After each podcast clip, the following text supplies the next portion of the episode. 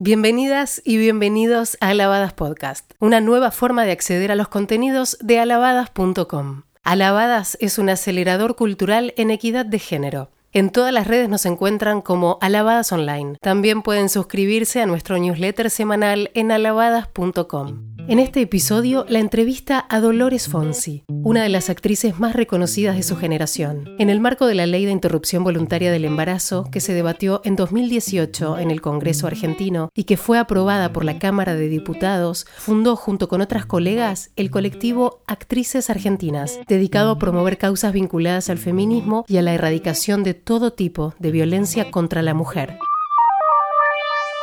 Todo fue un despertar después de la religión y después de los mandatos familiares del patriarcado, que era casarte virgen, no sé qué. Cuando terminó eso, ahí arrancó una vida espectacular. Eh, fue bastante duro decir que iba a ser actriz. Mi papá pobre, ahora, obviamente, si lo cuento, lo dejo un poco en evidencia, pero me decía como, ¿quién, como, ¿quién quiere ser? ¿Viste? Como, ¿qué quiere ser? Una cabaretera, como no entendía que actriz podía ser eh, una actriz, ¿no? Que no había que ser una, no sé, una eh, vendedora sexual.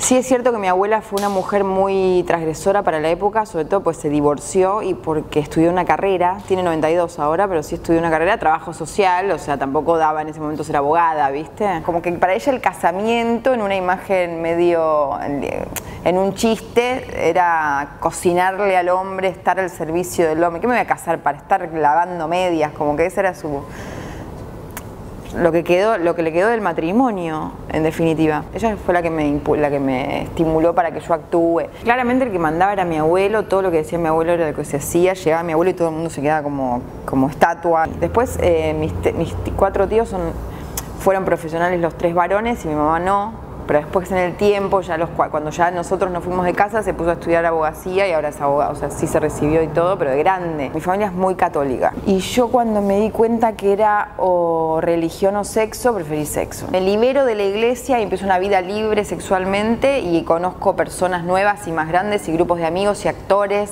guías, medio gurús de, la, de mi vida que me han abierto puertas en todo sentido. Todo el tiempo se van rompiendo estructuras, ¿viste? Igual. La juventud de 19 a 29 fue una cosa a los 29 quedé embarazada y después eh, empieza la otra etapa que es la maternidad. Pueden trabajar durante el embarazo y el primer año de vida cada hijo. Eso tiene un costo igual, obviamente personal para la mujer, cualquier mujer.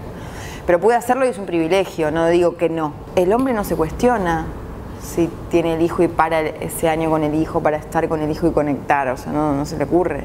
Ah, no estás haciendo nada ahora estoy con un pibe colgado 24 horas y eso es no hacer nada. Ya tenía el segundo y tampoco trabajaba, entonces, ¿y ahora qué estás haciendo? Nada. Dos tenía, no uno, ¿entendés? Te cambio ser CEO de la compañía porque estés tres días acá seguidos, negro. Eso es durísimo, eso es muy duro. Después ser mujer en general siento que es como tener la cabeza partida en 500 pedazos, estar en todo.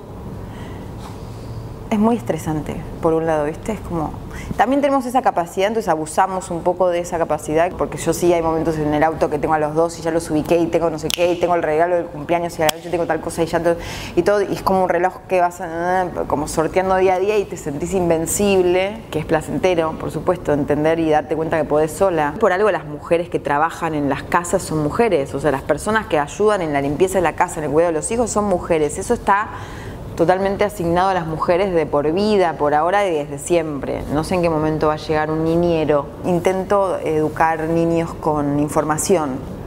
Cuantos más niños informados, menos abusadores, ¿viste? Educar hombres que sean sensibles, que pueden ser sensibles, que ayuden en la casa, que tengan una sensibilidad con la paternidad, ¿viste? Hay un montón de cosas que están cambiando. Igual yo veo parejas donde el hombre está mucho más involucrado en la, paternidad, en la educación de los hijos, en el cuidado personal cada día y que está más equilibrado un poquito el asunto de ese, como de quién está en casa o bueno, nos turnamos o lo que sea, está un poquito más, está acercando a algo, pero bueno, tiene que desde la base, ¿no? Como siento que las generaciones que vienen de nuestros hijos va a ser nada que ver.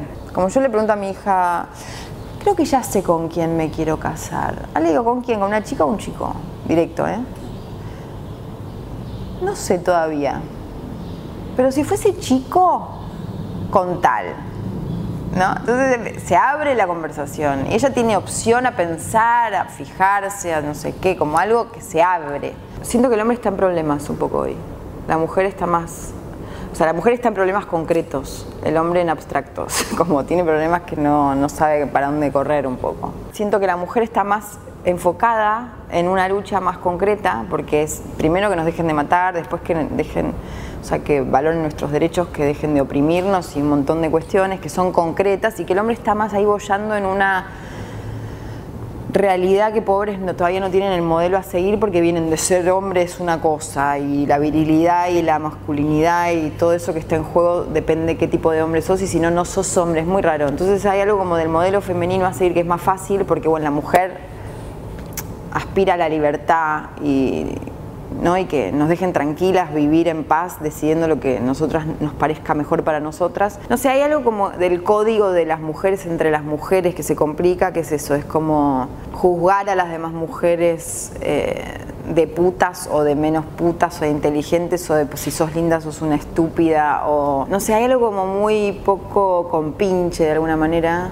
y que entonces deja en ventaja todavía más al hombre porque entre ellos son como todos los machos que se entienden, no sé qué, no hablan de nada, pero están todos juntos.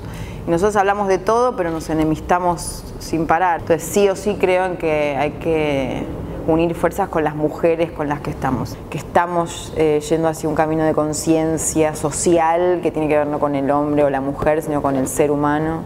Y que las mujeres, las mujeres somos fuertes y potentes. Es una lucha muy clara para nosotras que es recuperar, recuperar una equidad. Recuperar, digo, porque hace siglos eh, la mujer, era, el planeta era un matriarcado.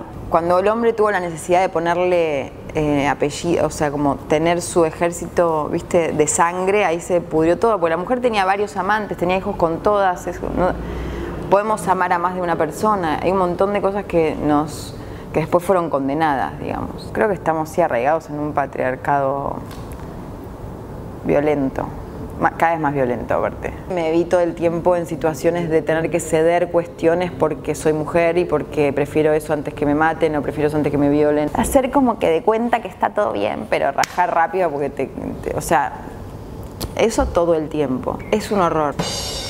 Si cambiamos la mirada, haremos que el mundo cambie. Esto fue Alabadas Podcast. Podés acceder a nuestro contenido en alabadas.com o en tu plataforma preferida para escuchar podcast. En redes nos encontrás como Alabadas Online y para suscribirte a nuestro newsletter semanal podés ingresar en alabadas.com.